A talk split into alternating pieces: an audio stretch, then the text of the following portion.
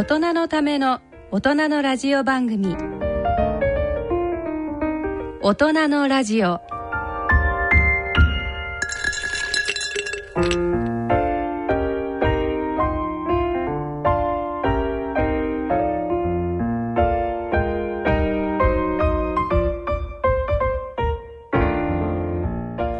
皆さんご機嫌いかがでしょうか？立川楽長です。ご機嫌いかがでしょうか？篠崎直子です第3土曜日のこの時間は笑いと健康をテーマにお送りしております。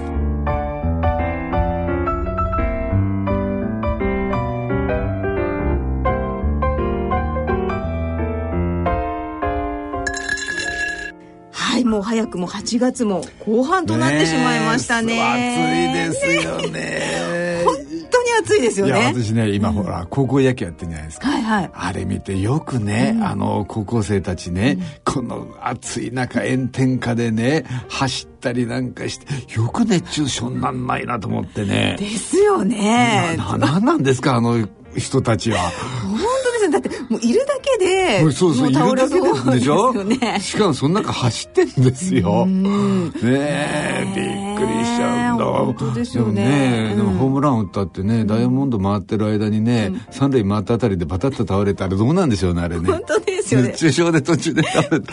力ホームランみたいなチャラになるのかしらね、あれ。ね、ルールあんまりよく知らないけど。どうなんですかねどうなんでしょうね、途中で熱中症で倒れたらね。ねえベースをつかやっなかったらぱりホームまで行かなきゃいけないんでしょ？だと思いますよね、うん、でも途中で熱中症で倒れたらちょっとあの人道的なね上場者不良というかね。そうしてほしいですよねあんな暑い中まあいいじゃないかみたいなね。頑張っここまで頑張ったんだからホームランにしてやろうよみたいな。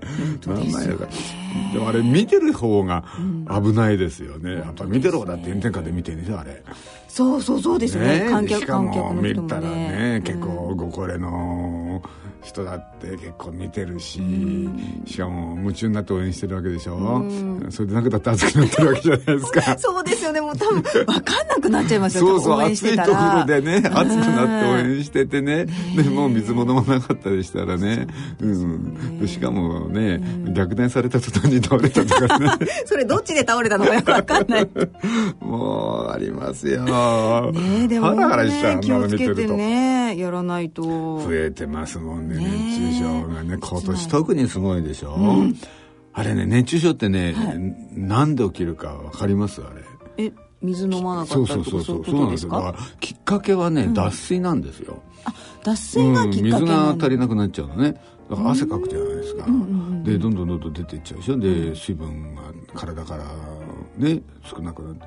でまあ最終的には体温調節できなくなっちゃうんだけど、まあ、引き金は脱水なんですよだからねやっぱり水いっぱい飲むっていうのは大事ですよね、うん、まあこんなこともね皆さんご存知でしょうけども、夏ねでもなっちゃうわけでしょ、だからねあの喉が渇いてから水飲もうと思ってると、あのね、あの若くてあの高校生みたいな 若い元気な連中でいいんだろうけどやっぱりある程度ねお年になったらね、喉乾いてから水飲むなんて思わないでもう出かける前に飲んでおいた方がいいですよ。さあこれから外に出ようと思ったら、お家でね、もう飲むだけ水いっぱい飲んどいて、出るぐらいそのくらい気をつけた方が無難ですよね。とりあえず水飲んで。とりあえず水 とりあえず水。とりあえずなんですけどね。でもあの汗と一緒にねあのミネラル成分も一緒に出ていっちゃうんですよ。汗の中にナトリウムとかカリウムいっぱい入ってるんでね、そうするとミネラル成分が少なくなると今度足がつったりね。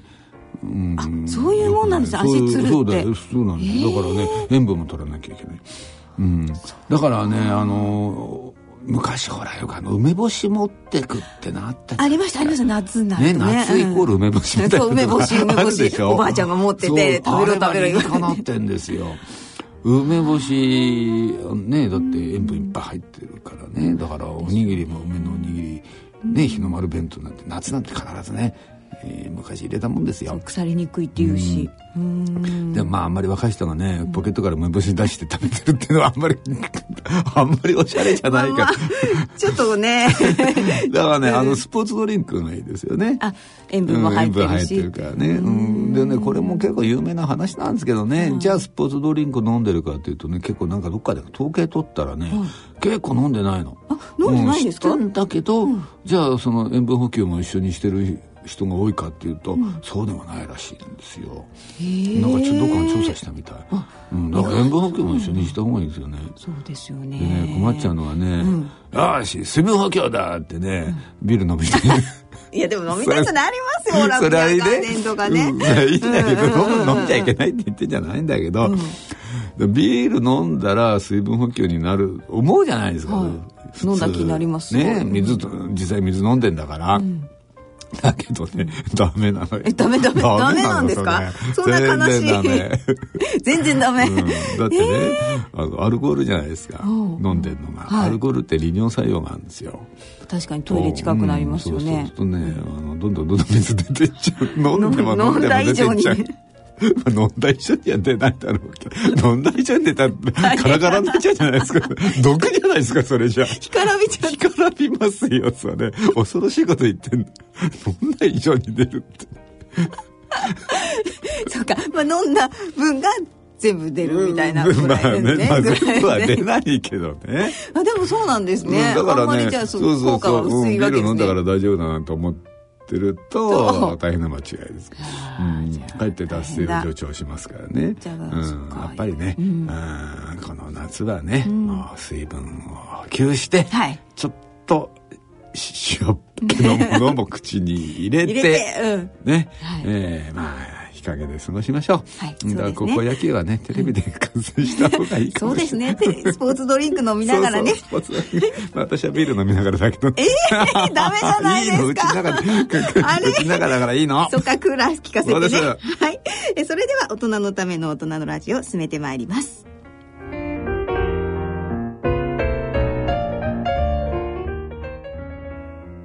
大人のための大人のラジオこの番組は野村証券ほか各社の提供でお送りします。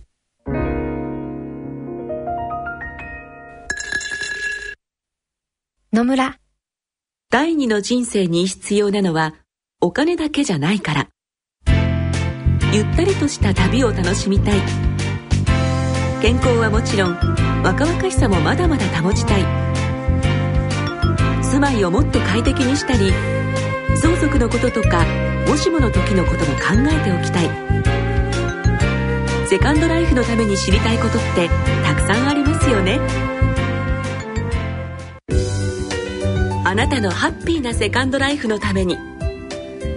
野村証券の本支店ではさまざまなスペシャリストを講師にお招きして野村のハッピーライフセミナーを開催しています。詳細はウェブで「野村のハッピーライフ」と検索してください。なお当セミナーではセミナーでご紹介する商品などの勧誘を行う場合があります。それの村に来てみよ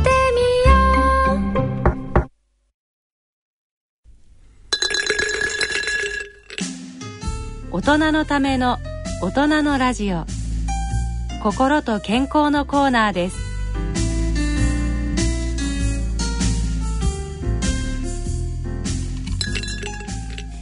大人のラジオ、ここからのこのコーナーでは、立川楽長さんによる落語をお聞きいただいております。えー、今回はやっぱり古典落語です。はい。えあのね、えー前回もね古典落語聞いていただいたんですが、そうでしたね。今回もね、はい。えー前回も夏の古典落語ね、はい。夏らしい話を聞いていただいたんですが、今回も夏らしい話でしてねおう「トーナスや聖団」というね、はい。あの落語を聞いていただいたこれも本当にもう真夏の話なんですよ。トーナスや聖団。トーナスって知ってます？なんだか。トーナス、トーナス。あ、知ってます？ねえっと、かぼちゃ？そうそうそう、はい。ね、うんうん。かぼちゃのことを昔はい。トーナスって言って、うんうん。だからトーナス屋っていうのはかぼちゃ売ってる人のことなんですよ。はい。でトーナス屋聖団って最後にこの聖団がつくねこの政治の聖に、はい。あの講談の段ね。はい。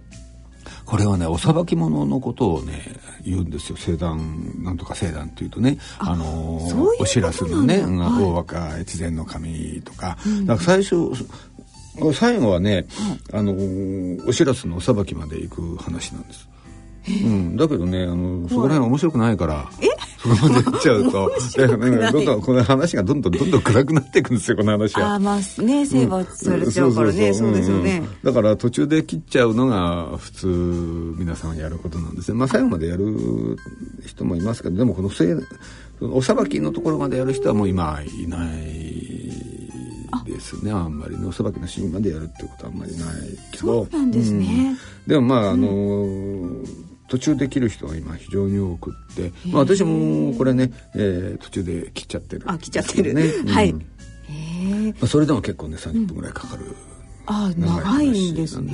ね、うん、まあとにかく夏らしい話ですから。夏らしい話、ね、一つお聞きになってください。ねね、はい、えー、それではですね、立川楽長さんによる、えー、古典落語、トーナスや聖団をお聞きください。えー、なお、外部録音のため雑音が入っておりますので、あらかじめご了承ください。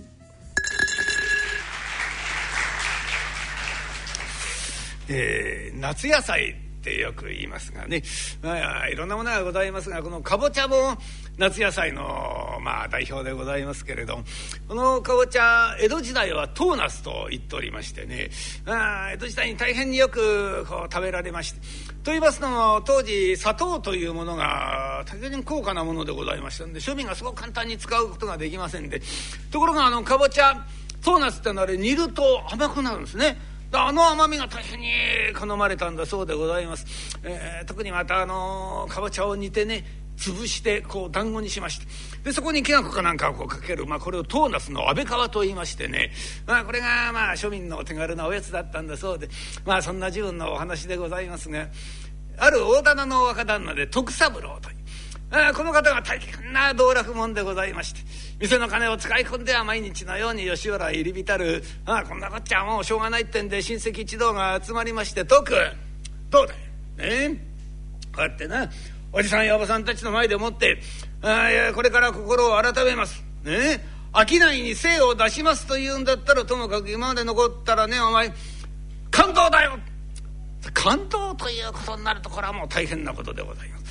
えー、ただ単に家を出てけというそれだけのこっちゃございません。感動というのはもう戸籍から名前を抜くんですね。もう人別帳から名前が抜くつまり無職人になるというわけでございます。でございますか？らこれはもう一生の間人間扱いされないと。そういうことでございますんでもう大変なことでございます。まあ関東と聞くと大概の人は、えー、大変に申し訳ございません。これからは、えー、改めますからとか言って謝りそうなもんなんでございますがこの徳さん。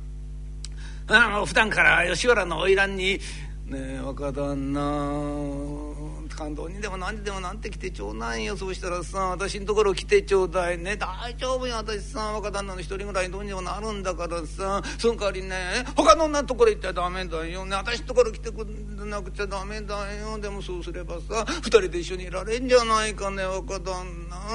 感動にでも何でもなってきてちょうだいよ。ね。えうん。うん、流し目はどうでもよろしいんでございますよ。これ,、えー、これはついでにやってるだけのことでございます、まあ、そんなことを普段から言われてますんでね。俺はもう感動って言われたってもう驚きはしませんで「あそうですか？感動ですか？まあ感動もいいでしょ。ね。おつですよ。えお父っつぁんお天道様の米のお飯はついてまるなんてこと言いますから。え。じゃあ私感動になりましょう。じゃあさよならなんて。うん下駄を突っかけるってえとぷいと店へ出ていくそのまんまなじみの花魁のところへやってまいりまして「花魁喜んでくれよ私とうとううちをね感動になってきたよ」ほらまあ若旦那本当に感動になったの？あらそう。よかったわね。ちっともよくはございません。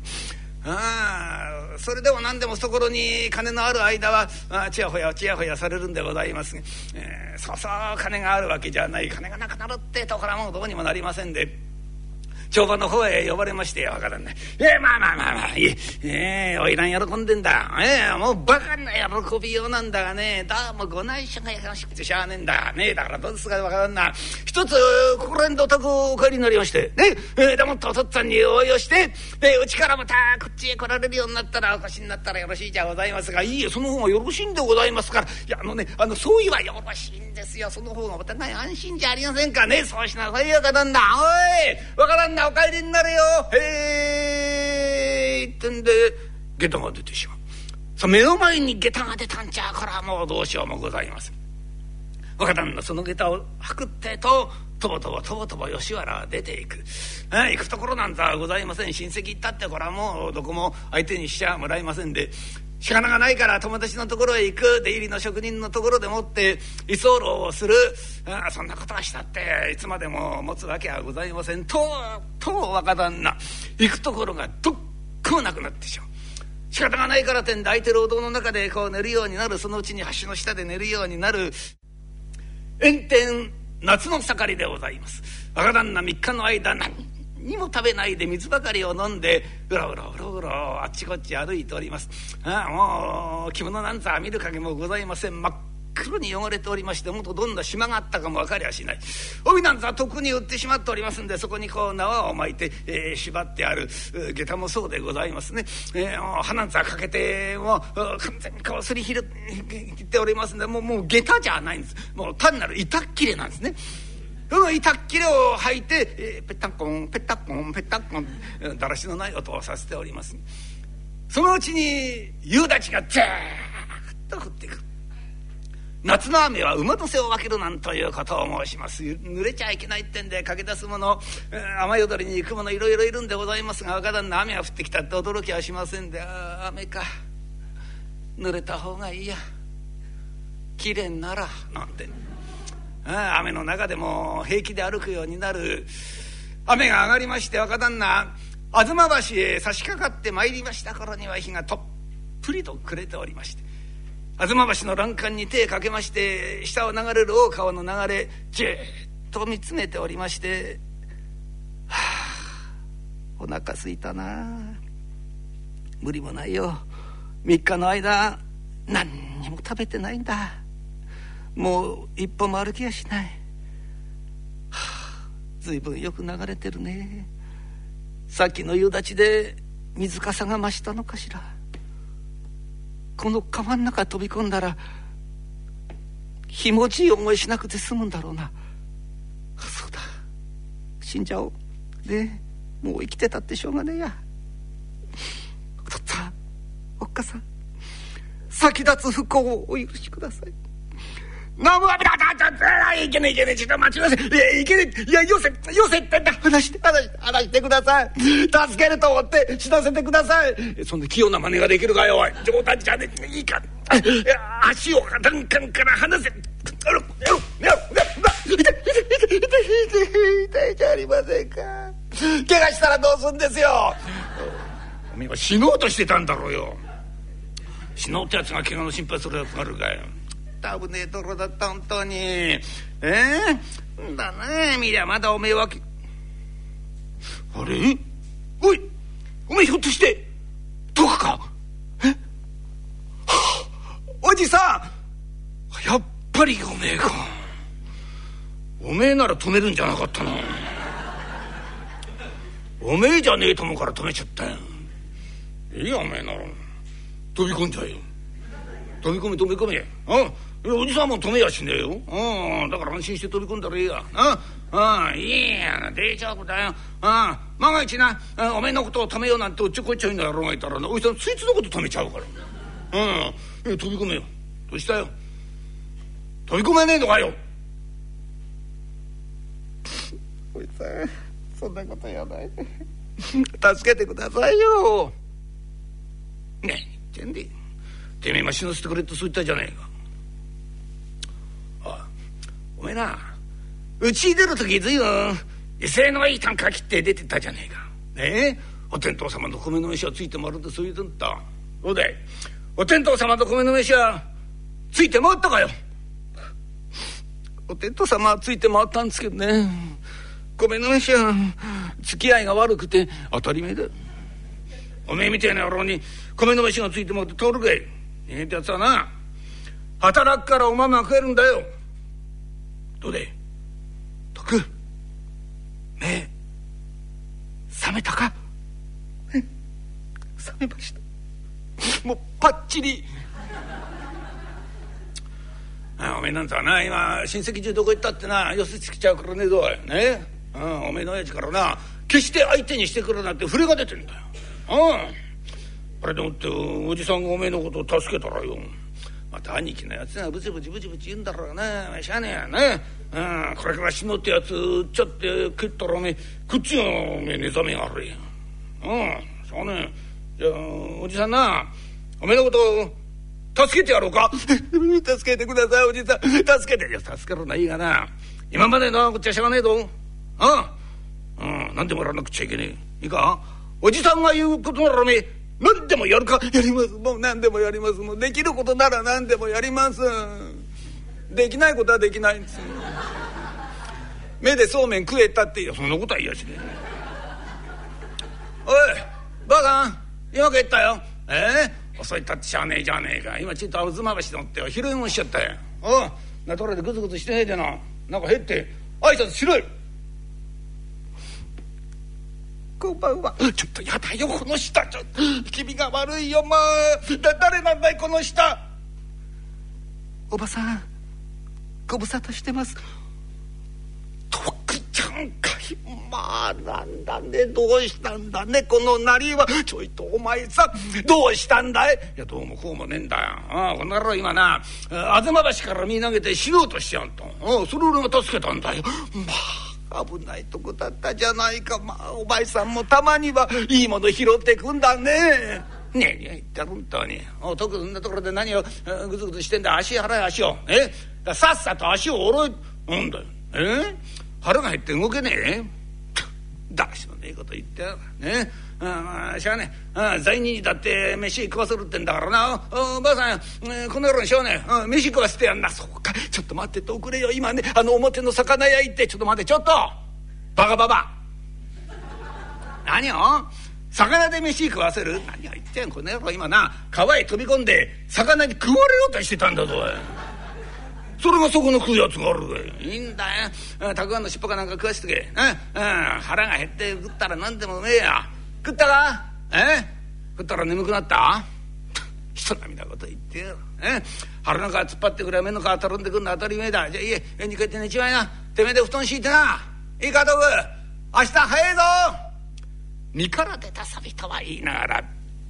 ああ若旦那毎日毎日松の木の根っこかなんかで寝ておりましたのが久しぶりの布団でございます。横になるってともう泥のようになって眠ってしまうあ次の日の朝でございますが「すいませんねどんあのねえにはその土間んところ置いといてください」「いやいやいやすみませんでした。暑い中ね。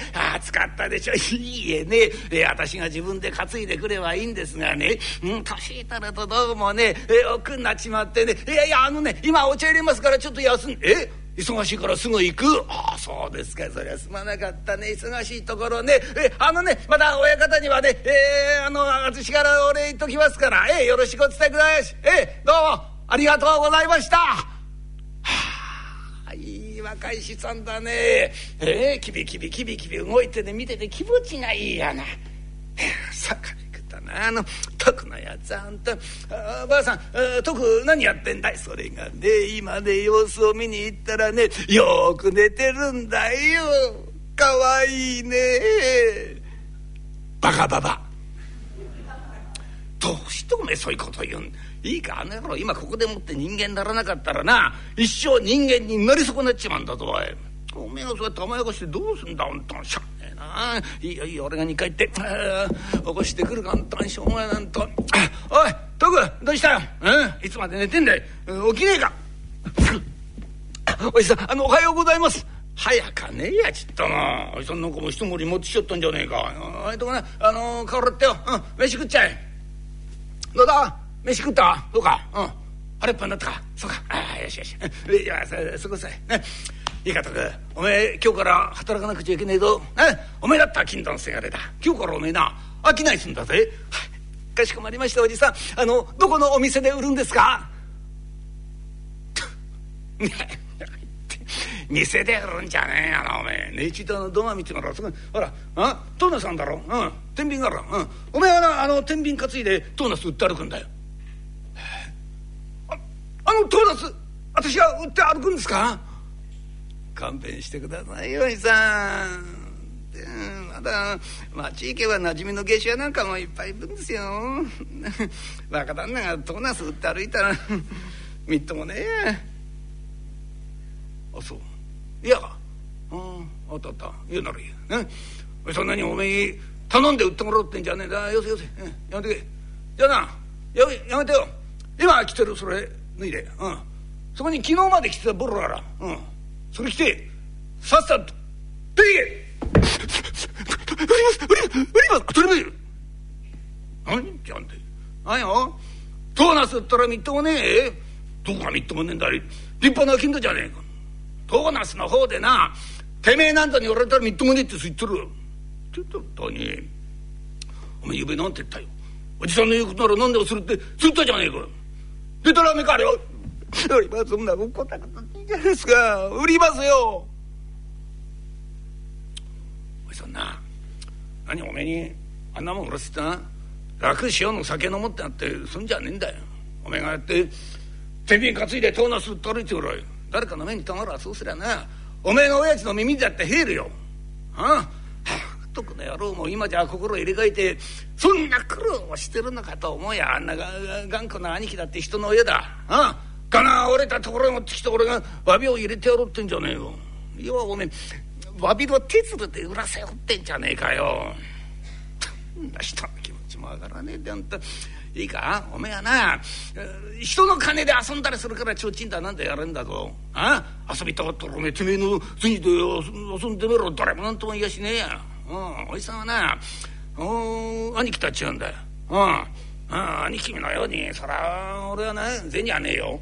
だけどなおじさんはな若い自分には一歩で遊んだ。ああ寸々と楽した。よな人間ってやつはな、うん、働く時は飲うじゃねえよ遊ぶ時は遊ばなくちゃいけねえんだよ。だからおめえだってそうだ。なおじさん今日はこれだけ稼ぎました。これで遊びに行っていいですか？くらいの一言言ってみろよおめえ。ああそうしたらおじさん喜んでおめえのこと遊びに行かせてやろう。それだけじゃねえよ。おじさんだっておめえと一緒にたまにはよ吉原へ遊びに行ってやろうじゃねえか。本当ですかおじさん。嬉しいな。本当におじさん私と吉原遊びに行ってくれるんですか？いつ行きますおじさん。今夜？いや今夜じゃねえよ。あ冗談じゃねえよ。ばあさん聞いたかよ今夜吉原行くつもりになって。油断も隙もねえ野郎だ本当に。今日おめえトーナス売るんだ本当に。うん。あばあさんじゃあの腹掛けとな。桃引き出しちゃんな。え？いやだだ桃引きダメなんだよ。お前さん桃引きがねこんな大きな穴が開いてんだよ。え？桃引きが穴が開いてんのか？うん。風通しよくっていいよそら。うん。うん、涼しくっていいよ。うん、いい、はかせろ、はかせろ。うん、あ、旅がいるよ。え？ないわけねえじゃねえかよ。うん、白黒片っぽっつ？目立っていやそらな。うん、そういうの、あの、ご石の旅ってんだよ。えー、はい、だいて、うん。ああのな傘があんだろう、うん、あの傘の中になあのイチジクの大きな葉っぱな23枚入れといてやれな。炎天歩くんだからな。あめっちゃったきれいからな、えー、支度できたか？よしそしたら笑っちゃいてな、うん、土間にある天秤担いでよろな、うん、大丈夫かおい？え？お前のちょっと重いんじゃねえかな。大丈夫か？担げるか？何言ってんですかおじさん。こんなの。わけないですよ。天秤棒だけ担いでどうしようってんだよ。何を考えてんだから天秤の両脇にお前トーナスぶら下げて担ぐんだよ。え？ー、担いだことねえのかおめえ。たくせはやけんな。いいから担いでもらう。あああ持ち上がらねえ。そんなもん持ち上がらねえどうすんだよ。だだおめえはそのね肩で担ぐからいけん。そうじゃねえ天秤ってのはな肩じゃねえんだ腰で担ぐんだ腰で。いやだから肩じゃねえんだよ。だから腰で担ぐの腰で。腰に天秤当てがってどうしようってんだよ。かんねえやつだどいてみろこんなわけねえじゃねえか。むちゃがねえかなおい。いいかこんだろこったらま簡単にお前うっ。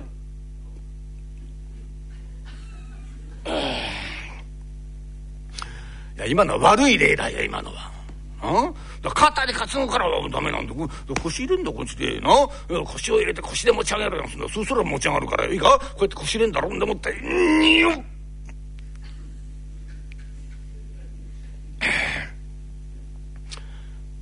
さん何笑ってんだおめえ亭主が恥かき喜んでやるんだ。そんなわけねえんだよ。ねえもう一回やるからな。今度こそ持ち上がるからな。いいかいくぞ。よっにゅにゅねえ見ろ見ろ見ろ後ろだけでも持ち上がったじゃねえか。おじさん後ろおばさんが持ち上げてんだよ。余計なことすんじゃねえこのバカバカちょっとこれ肩くるな。三つばかりだ。おろせおろせ、うん担いでみな。あよしよし担げた担げた。まあまあまあおろすなおろすな。そのままいっちゃえ。うんうんいいか。おめえだっては金土のせがれだ。うんいくらかでも売らなかったら帰れねえぐらいの料金でいかなくちゃいけねえぞ。うんいいか。頑張れよ。い腰つきだな大丈夫。だあったあったあえー、豆腐屋ダメ入ってきちゃダメ。ダメだ今一つ出てくんだよ。え？ダメなんだよ素人だから。肩返せねえんだからよ。すまねえ。ああの路地の出口を持って。待ってくれ。そういうな大丈夫か？頑張れよ橋より重いものを持ったことのない若旦那。これが生まれて初めて天秤を担ぎまして。トーナスを売りに出てまいります。本所のおじさんの家を出ますってとこれから東橋を渡りまして。雷門から広小路田原町へ出てまいりました頃にはお天道様は真上に上がっております。汗がブーッと吹き出してくる。これがみんな目の中に入ってまいりましてところがこの汗を拭うという余裕がございません。もう目の前何にも見えなくなりましてどっかの看板でもって傘をぶつけましてこの傘がふんななっち。ゃうこの傘を直すということができません、えー、肩なんざはもう真っ赤に腫れ上がっておりましてもう痛くてしょうがない。ところがこの肩を返すというその頭がありませんでもうこっちで担いだら何でもこっちで担がなくちゃいけないってんで、えー、あもう痛いのを我慢しながらもう前なんざ見えません。目つぶったままそのうちに小石につかまってと前の方へトントントントントントン前へザーッと倒れ込みます。痛い痛い痛い痛い痛からしい誰だい？誰誰だ今人殺しって言ったの。え？お前は人殺しって言ったの？相手は誰だい？相手はトーナス。トーナスが人殺しって聞いたことねえぞおい。ね？ああああに何もかも。うん広げちゃってまあどどうしたんだよ？え？ああ道路が過ぎて感動になって。ああおじさんとところ助けられてあ今日初めてトーナス売りに出たのかよ。それ気の毒だなそれだめだ。ったじゃあ俺が買ってやるう。ん。いい買ってやるようん。いくらなんだい？だからよトーナス。いくらなんだよ？いくらでもいいから持ってってください。いやそんな商いがあるかよえー、なんだって相場ってものがあるんだろう。ね16万で売ってる。あそういうあったあった。ねえ。ー、じゃあ16万ねじゃあおめえ2つ買ってやらえいくらかでも。荷が軽くなんだね。いや32万ここ置いとくよ。ないいかうんなくすんじゃねえぞお前な。おたっちゃんたっちゃんちゃちゃちゃちゃちゃこっち来いこっち来い。ええすまねえおめえな。どんな使ってくれねえか？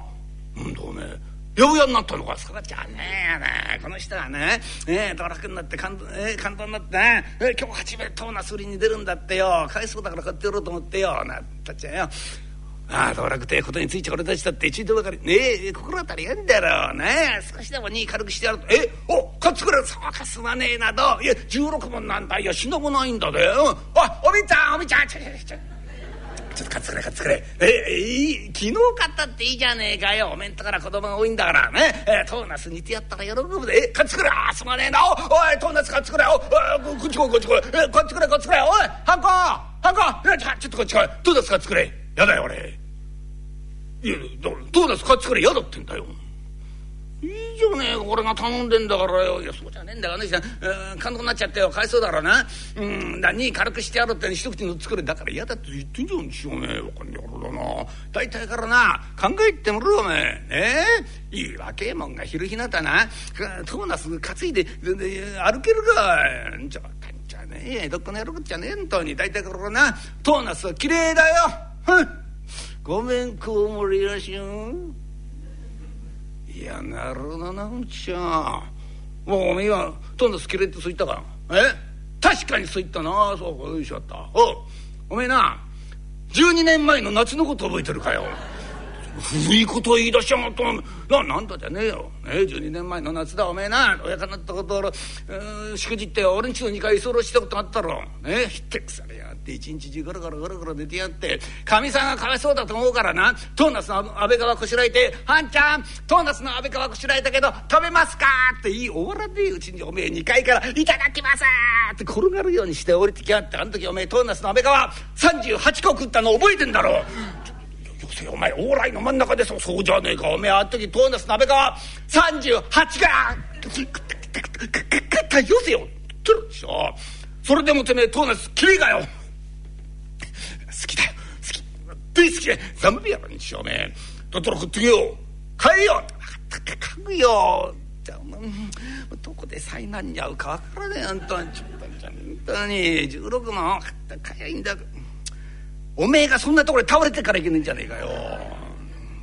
おめえのせいで恥けえてんだ。じゃあせいにはやるよ。とな知らねえ。ちょっと待て。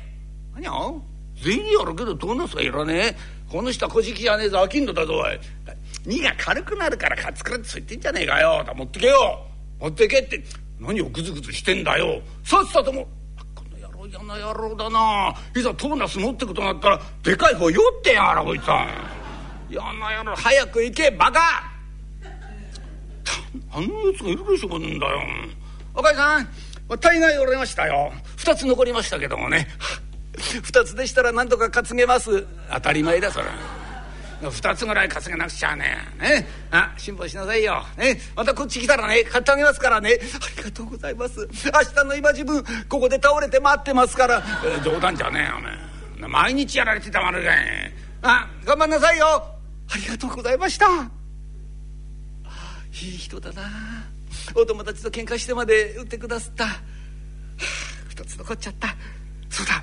この2つ売っちゃおう。ね。2位から空にして帰ったらおじさん喜んでくれるもんな。ああそうだ。よしこの2つのトーナスこれもう売っちゃおう。よし。トーナス売るぞ。売るぞ。トーナス売るぞ。売るぞ。ちっとも売れないな。売れるわけないな。黙って歩いてんだもんな。黙って歩いてたらな。売ってんだか運んでんだか分かんないもんな。どうしようかな。あそうだ。売り声ってのがなくちゃいけないんだな。あでないと分かんないもんな。あそうだ。なんか売り声出そうなんて言えばいいのかな。トーナスだからな。トーナスって言えばいいのいいのかな、はい言ってみよう。トーナス？トーナス？トーナスですよ。トーナスです。ところてんやてんや大きな声だね。そうかあのくらい大きな声を出さなくちゃいけないんだな。ところてんやてん。そうか繰り返せばいいんだ。ねえトーナスだからな。トーナスやトーナス。あそうだこれがいいや。調子がいいぞ。トーナスやトーナス。えこれをね大きな声で言えばいいんだ。よしやってみるぞ。大きな声出して。うんうんうん。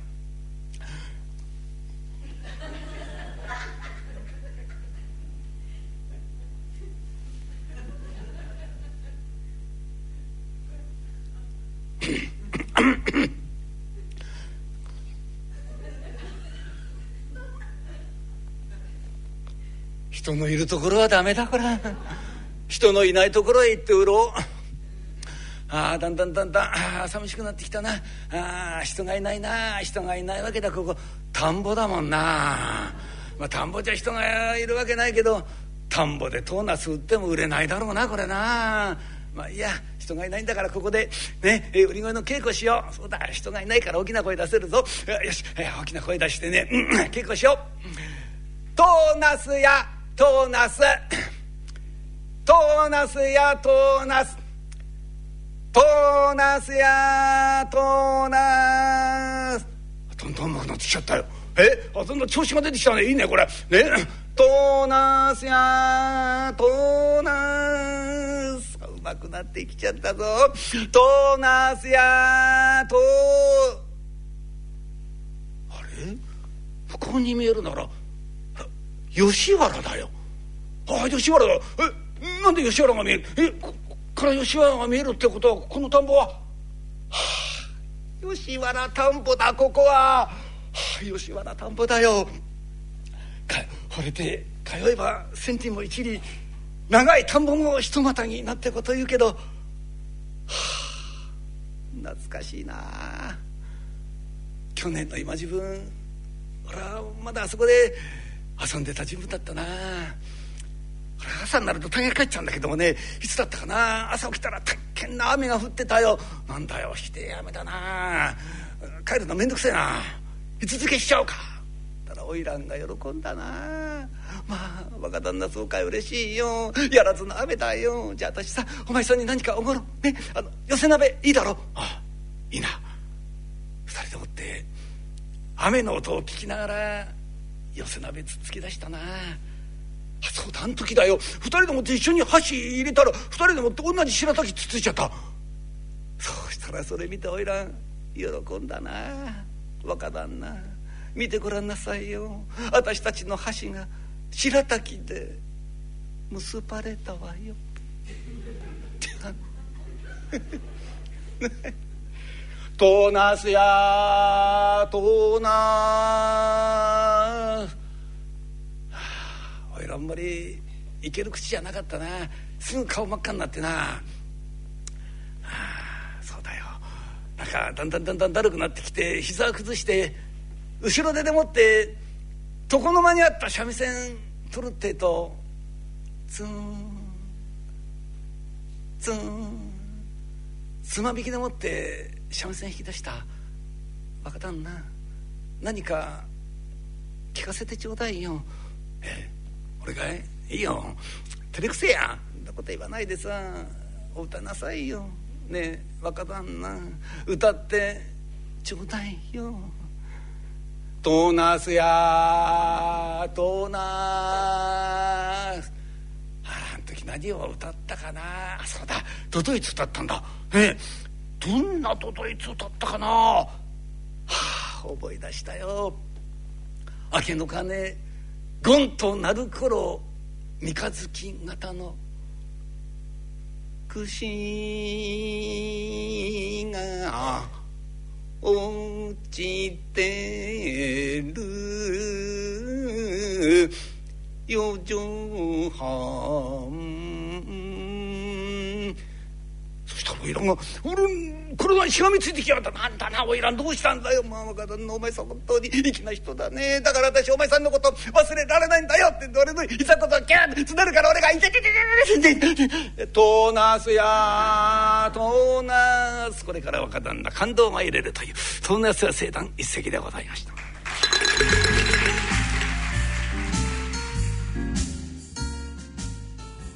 今回は立川楽長さんによる古典落語ドーナスや聖団をお聞きいただきました。いやーちょっと笑いましたけど。しかしすごい若旦那でしょこれね。ね。私ねこの若旦那のね、どこが一番好きかっていうとね、あのもう死のうとするわけじゃないですか、はいうん。でおじさんに助けられて、ね、でかぼちゃを売ることになるわけでしょ、はい。でもうこの若旦那は、もう本当に死ぬか生きるかのところを助けられたわけですから、まあねかぼちゃ売るの嫌だなんだ言いながらもですよ、なさあこれからねあの頑張ろう構成しようというような一応一応そういう気になってるはずなんですよ。はいにもかかわらず、おじさんに、あのーお前がちゃんと稼いでくれば、吉原だと俺付き合ってやるよって言った途端に若旦那、今夜ですかって聞いちゃうのね。可愛いですねここ、こ、尋常じゃないでしょ。だって前日の夜は死のうとしてたんですよ、み、身投げして。これ、一夜明けたら、え、今夜ですかって 普通の人言えない。普通の人はこのセリフ言えない。そうですねこのセリフを言う若旦那はすごいなと、私は思いますね。すごい楽天的というかもう、もう体のね、奥の奥まで染みついてるんですね、遊び人がね。ねでもなんかちょっと切なくなったりもしましたね,、うんまあね。最後ねこううん回想するシーンとか笑うんですけどちょっと切なくまあなったり、ね、最後のシーンはね、まあ一応聞かせどころのシーンではあるんです。が、まあこの大好きなシーンですけどね、このかぼちゃを売りながら、なんか回想するっていうね、この思い出の世界と現実の世界がこう交錯していくね、うんすごくいいシーンですよね。そうですね、ええ。なんか情景が浮かびましたすごく。あそうですか。んはい。ねえ。いやでも本当落語って夏のお話結構あるんですね。そうです。こなんかこの前のチリとテチリ、ね、チリとテチリもそうだし。でこのね戸納先生団って若旦那が出てくるんだけど、やっぱりね若旦那が道楽者の若旦那、うんもう大体落語の若旦那はみんな道楽者なんだけど、この若旦那が出てくる夏の話で非常に有名な話に船徳という話がありましてね、えーこれはもうあのー八代目の先代のね桂文楽師匠のお箱でございました。この船徳っていうのはね。いついつの話かっていうと四万六千日様の縁日の日の話なんですよ。これあの浅草の浅草寺のね、縁日なんですけれども7月のね、空十、今ほおずき市やってるじゃないですか。やってますね。ね夏のはい。浅草寺のね、うその日なんですよ。でむでね昔からねこの日にお参りをすると、4万6千日分の、あのーご利益があるっていうねすっげえいい加減な日なんだよね。ね。何なんだよそれ。一日でよ一日どんな風休みしてんだよと思うでしょすごいこと考えましたよね。ょ？だからみんなね、わーっとねあの集まるわけ。そりゃそうですよ。大変お得な日ですよね。え。だってさこの日に銀行預金預けたら4万6千倍倍預金がつきます。うん大行列になるんですよね絶対行きますね。絶対行くよね。徹夜してでも並ぶよね。うん。そういう日なんです。うんその日の、うん、夏の話ですね。すね。あと、あの、田ヶ谷って話があって、はい。うん、これはあのー両国の川開き、今のあの、隅田川の花火大会やってるじゃないですか。だからその、花火がボンボンボンボン上がる。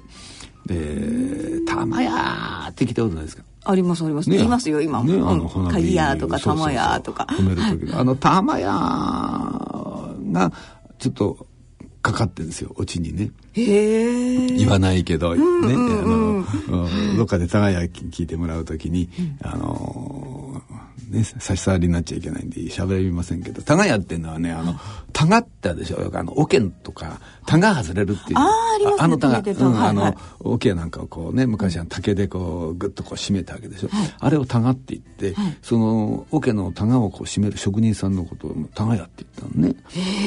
うん、だからその竹をこう持ち歩いてたわけですよ、うん、こうぐるぐるっと丸めてね、えその竹がすごくあの大きな要素になるんですけどもね、えーちょっと聞いてみたくなっちゃった。なこれはもう夏らしい話ですね。まあ夏らしい話いっぱいありますけどね、でもやっぱり夏の話の中で私このトンナス野生団が一番好きな話ですね。ところでね、はい。これトンナス野生団ってほらかぼかぼちゃ売ってるわけでしょ、うんかぼちゃでかぼちゃって夏野菜の代表みたいなものじゃないですか。そうですね。でもこれがね、体にいいのよ。やっぱりそうなんですね。なんかいいから食べろ食べろねってねそうそうそう昔から子供の頃からね、うん。かぼちゃ食べなさいなんてよく言われるんじゃないですか。はい。であの緑黄色野菜ってね今でも本当にもう今見直されてて緑黄色野菜はなもうがんにいい動脈硬化にね 本当にいろいろ言われるでしょ。でも本当なんですよそれが。やっぱりいいですね。そうそうそう。うん。で緑黄色野菜ってやっぱり色がついてるでしょ。そう緑ということはね色素が入ってるってことね。はいでかぼちゃって黄色いじゃないですか、はい。人参なんかも黄色いでしょ、だからこの黄色い色素がこういっぱい入ってるわけですよ、この黄色い色素の正体が何かっていうとベータカロチンなんです。うんだから人参にもいっぱい入ってるし当然かぼちゃにもいっぱい入ってるし、はい。これがすごい体にいいのよ。へえ。すっごい抗酸化作用が強いの。抗酸化作用。抗酸化作用。だから酸化を抑えてくれる、ね。まあ、この番組でもね何度か私、ねお話ししたけど、あのー活性酸素っていうね、体に悪い。悪いのがあってね、まあ、がんの原因にもなったり動脈硬化、あの老化の原因とかシミとかシワ、ね。嫌ですね。女性には大敵。うん。顔が変わりましたね今ね。はい。もう敏感ですから、そういうのは。しみしわ言われると。えっていう。聞かなきゃみたいな。そういうものの原因になる。うん、まあ別にシミが増えたからってしね、別に健康には関係ないかもしれないけど、いや、嫌でしょ。うんやっぱ気持ちが落ち込みますよねこう鏡見て なるほど、鏡、あ、増えた。あ 増えた。ここなかったのにみたいな。大きくなったとかね。そう。うそう重要ですよもいや、それをね、防いでくれるんですよ。だから、あの、昔から緑黄色野菜たくさん食べる人はね、あの、癌にならないってよく言われてて、実際に調査すると、本当に、あの、緑黄色野菜食べてる人はね、あの、癌が少ないってことが分かってきて、特にベータカロチンで調べると、その、ベータカロチンのいっぱい入ってる、まあかぼちゃでも人参でもそうだけど、それを食べてると肺がんのリスクが下がったっていうね報告結構あるんですよ。うん、だからいいんですけどまたここが面白いとこでね、緑黄色野菜食べると確かにがんの予防になる。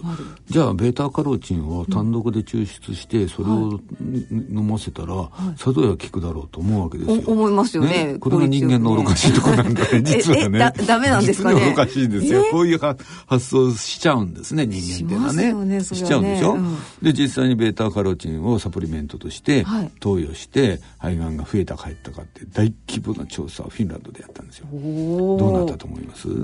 えそれ減ったんじゃないね思うでしょ？ね。でも、はい。うん、ちょっとひょっとしたら違うかなと思ってでしょ。そう聞かれるってことはみたいなこう言われたらねこういう前提で言われたらね実はね、はい、喫煙してる人タバコ吸ってる人の肺がんが増えちゃったの、えベータカロチン飲まし飲ませてる人と飲ましてない人で比べるわけでしょ、はい、こういうものって大体ね、はい、とタバコ吸ってる人に限ってベータカロチン飲ましたグループでは、うん、肺がん増えちゃったのよ。だもうこれやばいってんでそれまずいですよね。途中でストップ。もうそれが、うん、中間報告が出た時点で。もうその実験やめになっちゃった。危ない。いやまずいまずいまずい。まずいでしょ、うん、うん、だからね、えー、どうして、うん。で、うん、まあどうしてかね。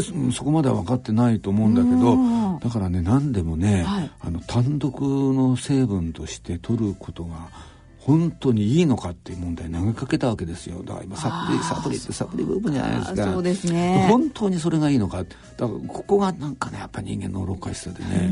だから似たような話があってトマトの中にね、はい、リコペンっていうねやっぱりこれもすごい抗酸化作用の強い、えー、ポリフェノールの一種なんですけどこれが前立腺がんを防ぐってことが言われててで実際にトマトいっぱい食べてると前立腺がんのリスクが下がるっていうデータもね報告があったりなんかするんですよ、うん、じゃあリコペンいいだろう。リコペンで単独成分で比べたら全然下がらなかったっていう、えー、だから丸ごと食べた方がいいってことなの人間は。そうか、うん、やっぱりそれだけがいいわけじゃなくて、う。ん、かぼちゃの中に入ってるもういろんな栄養素が、うん、そうなんでしょうね。そのトータルの効果っていうものもあるんでしょうね、トマトにしても何にしてもね,、ね。だからねやっぱりね、かぼちゃはね、食べる食品として、ね、そうですよね、ね、だって料理法いっぱいありますしね。ね煮たり焼いたりね。ねサラダにしても美味しいし、うん、大好きですよかぼちゃ、ね、うん。だからねあのこの夏はね、うん、えー、いっぱい緑黄色野菜ね、はい、食べてください。丸ごとね。丸ごと。ね。で人参なんかもその皮ごと、皮ごと。あ、うん、そうか皮のねすぐ下にあの抗酸化作用の強い物質がいっぱい入ってリンゴなんかでもそうなんですよ。太陽から守るために、あの太陽でね酸化されないように、うん、あの守ってるわけ。果物は。皮のすぐ下ブドウでもそうですよ、はい、だからあの皮ごと食べるっていうのがね、うん、一番いいです。体にはね。えー、農薬ついてるけどね。嫌な時代だねこうなるとね。どっちを選ぶかみたいな。まあ無農薬ね野菜買えばいいけど、うん、高かったりしますしね。ね、まあだから何もね無理して皮ごと食べなくてもいいかもしれないけど、まあね、丸ごとね、いい野菜で食べましょう。はい、えー、皆さんじゃあ今年の夏は丸ごと野菜を食べてね乗り切ってください、はい、以上落語のコーナーでした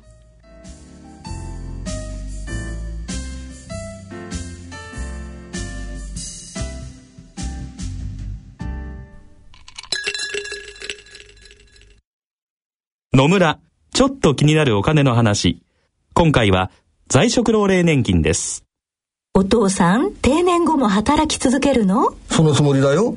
どうして？在職老齢年金制度って知ってます？60歳を超えて年金をもらいながら勤め続ける場合、ボーナスを含めた給与の収入や年金の額によって年金が減額されたりもらえなくなったりする制度のことだろその通りです。気をつけないといけないのは年金の支給額には直前の1年間にもらっているお給料の額が影響するということ。うん。いろいろなケースがあるから近くの年金事務所で確認した方がいいね。さすがお父さん。再就職に向けて万全ですね。まだまだしっかり働いて年金財政の改善に貢献したいね。でもお小遣いは減額ですよ。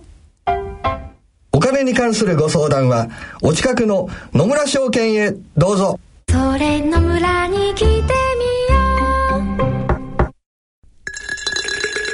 う。大人のための大人のラジオ。さて今回の大人のラジオはいかがでしたでしょうか？いやね夏らしい話は今日はね、聞いていただいてね,、ねうん、でも夏っていいですよね。なんだかんだ言ってね。あのね浴衣着ます？あ浴衣着ますよ。やっぱあの浴衣姿っていいよね。まあいいですけど、ね。ちょっとうん。暑,、何暑いですよね帯といやか暑いから浴衣着るんじゃない？いやいやいやでも帯巻くとこってあ帯ね、うん、なんか帯幅広いしねあれね。帯板入れたりなんか痩せてるとタオル入れたりで なるほど。いや、よくね、あの、真夏にね、肋骨骨折したりなんかすると、クルセットっていうか、キュッと締めるのを巻く。暑いんだな。真夏にね、肋骨折るとね、本当にね、もうご、あの、拷問受けてるような、その状態だ。そううわ意ぁ。外にだからこうお腹のとこだけ汗もできちゃったりとかあら、女性は大変なんだね。でも楽勝さんもあれじゃないですか落語やるときにまあそれはそうですけど男のひね帯っていうのはね、幅狭いですからね女性に比べるとね。しかも腰のあたりで巻くから、全然そんなね暑いってことはないですね、そうなんですね。うん。しかもへこ帯だったりするでしょ？あの浴衣だとね男はね、うんじゃあ意外に大丈夫でもさ、あの着物もうちょっと上手に着てもらいたいね皆さんね。ちゃんと襟ぬね女性襟抜いてきてよとなのね。ねちょっとなんかね。男だってそうだ男で浴衣着てるのなんかねあの、温泉宿のねあの、はい。お前丹田かそれみたいなね。何なんだそのだらしのない着方ってねいっぱいいますよね。少しやさある。息におつに来てもらいたい。ね、うん。思う。なんかね年取ったのかもしれないけど思うそう思っちゃいます、ね、女性もね、はい。うん、汗も気にしながら。ねそうですね。息に来ましょう。息に汗もいっぱいながら。はい。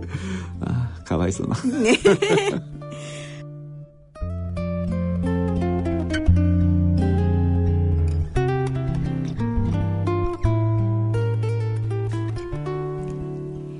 さて、落語のチケットプレゼントのご案内です。来たる9月7日月曜日、東京都中央区にあります築地本願寺ブディストホールにて開催される落語独演会第33回楽町築地独演会に抽選で5組10名の皆様にチケットをプレゼントさせていただきます。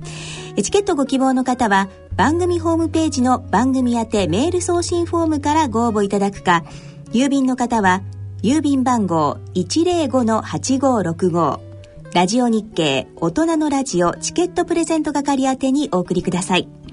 いずれも第33回独演会チケットプレゼント希望とお書き添えの上、郵便番号、住所、氏名、電話などの連絡先、番組へのコメントなどを書いてご応募ください。応募の締め切りは8月24日月曜日必着となります。どしどしご応募ください。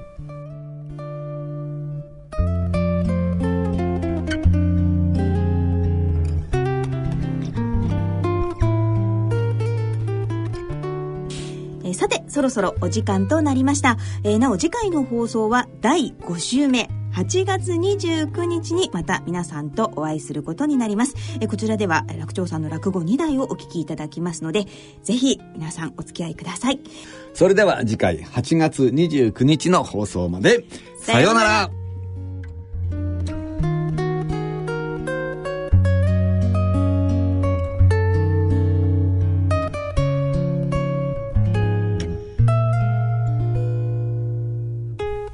大人のための大人のラジオこの番組は野村証券ほか各社の提供でお送りしました。